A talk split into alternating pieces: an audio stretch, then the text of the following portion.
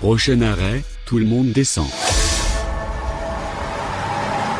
On descend à l'arrêt Charles de Gaulle sur la ligne 1 du bus à Mayenne et on se trouve devant le bâtiment de la sous-préfecture, un bâtiment qui s'est fait désirer.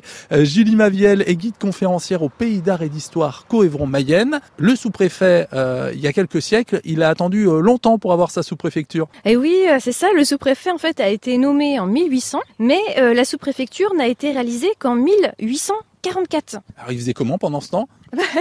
En fait, il avait, euh, il avait trouvé une maison particulière qui louait en fait euh, assez frais. Donc dans, dans Mayenne et ce qui est très étonnant parce que souvent euh, dans la grande majorité des cas les sous-préfectures se trouvaient dans des hôtels particuliers ou encore dans des bâtiments ecclésiastiques. Mais c'était vraiment des bâtiments qui étaient censés euh, affirmer l'autorité du préfet ou du sous-préfet. Là euh, voilà c'était assez particulier comme comme situation. Un appartement dont il va être expulsé.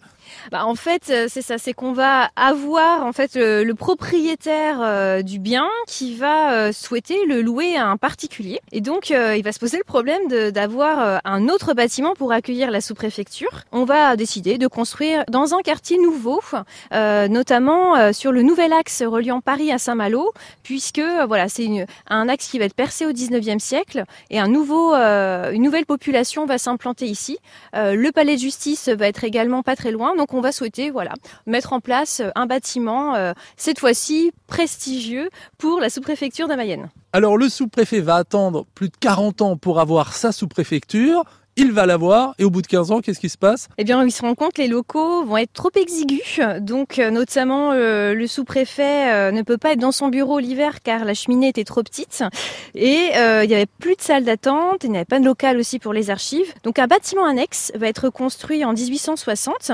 Ah, C'est toujours un bâtiment administratif aujourd'hui et les deux bâtiments vont être reliés par une verrière quelques années plus tard. Donc c'est vraiment une, extension, si je peux dire, de la sous-préfecture qui va être réalisée. La sous-préfecture est aujourd'hui visible en prenant le bus à Mayenne. Vous descendez à l'arrêt Charles de Gaulle sur la ligne 1.